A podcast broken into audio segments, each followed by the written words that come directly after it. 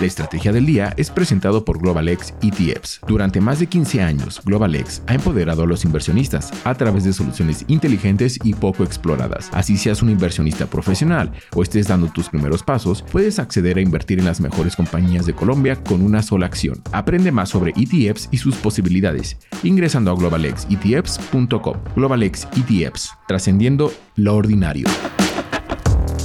Muy buenos días, yo soy Daniel Guerrero, los saludo a nombre de María C. Suárez y les doy la bienvenida a esto que es la Estrategia del Día Colombia. En la agenda de hoy tenemos las inversiones que vienen para la transición energética en Colombia Hablaremos también de la decisión de los chilenos sobre una nueva constitución y la reciente escisión de activos del grupo Nutresa. Active la campana para recibir las notificaciones de cada uno de nuestros episodios. Antes de iniciar, les recuerdo que en el 2024 entramos en un periodo de renovación. En el prepararemos más y mejores contenidos para el podcast. No dejen de estar atentos a las redes sociales de Bloomberg Línea en donde encontrarán nuestro regreso. ¿De qué estamos hablando? La compañía alemana Viridi, con presencia en 17 países, eligió a Colombia como el epicentro de su operación en América Latina. lista inversiones que podrían ser de hasta 90 millones de dólares el próximo año, pero desde el país buscará coordinar su estrategia regional de cara a potenciales inversiones en otros países latinoamericanos. Bloomberg Línea habló con Juan Poveda, director de Viridi para Latinoamérica, quien explicó que en 2024 buscarán consolidar acuerdos que permitan crecer más en su portafolio. Dice que en Perú hay planes para invertir, pero explica que por ahora la empresa está en una fase de portafolio y que esos proyectos deberán consolidarse en los próximos dos años y que de hacerse así representarían inversiones del orden de los 200 millones de dólares. Para el 2024, los recursos tendrán como destino sus dos principales proyectos en Santander y norte de Santander. Los invito a entrar a Bloomberg linea.com y enterarse de todos los planes de la compañía para el país y la transición energética lo que debe saber.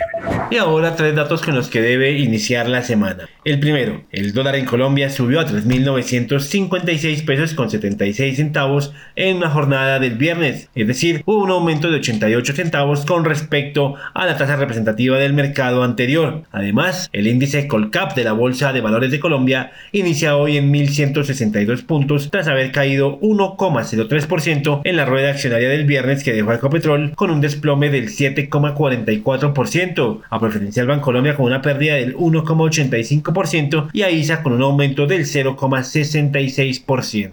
El segundo, en medio de un contexto de desaceleración económica, inflación de dos dígitos y tasas de interés elevadas, los colombianos mantienen baja su disposición para comprar vivienda, vehículos, bienes durables y electrodomésticos. Así lo muestra la más reciente medición de confianza de los consumidores de Desarrollo, en la que además se ve deterioro en los datos de dos de las cinco principales ciudades del país y que también muestra indicadores menos positivos en todos los niveles socioeconómicos.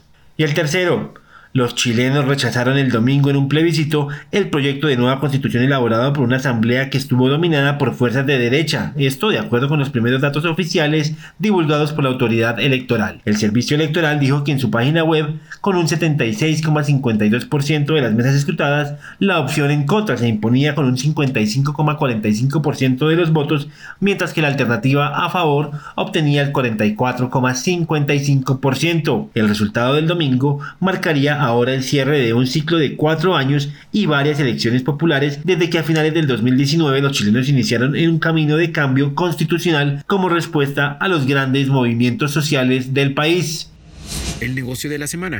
El grupo Nutresa hizo oficial su decisión anticipada, con lo cual la empresa se dividió en dos compañías. Por un lado, el negocio de alimentos de Nutresa que será controlado por la familia Gilinski y por el otro la sociedad Portafolio SA, que tendrá las inversiones en los grupos Argos y Sura. De este modo y tras la decisión, Grupo Nutresa queda con un activo total de 7,04 billones de pesos y un pasivo de 253.305 millones de pesos. Las cifras son con base en los estados financieros del 30 de noviembre. Por su parte, la sociedad Portafolio SA quedó con un activo de 2,72 billones de pesos. Con este paso cumplido, se espera concretar en las próximas semanas el traspaso de las acciones del GEA en Nutresa Alimentos hacia los Gilinski y de la desde los banqueros caleños en la sociedad Portafolio en favor de las empresas del GEA.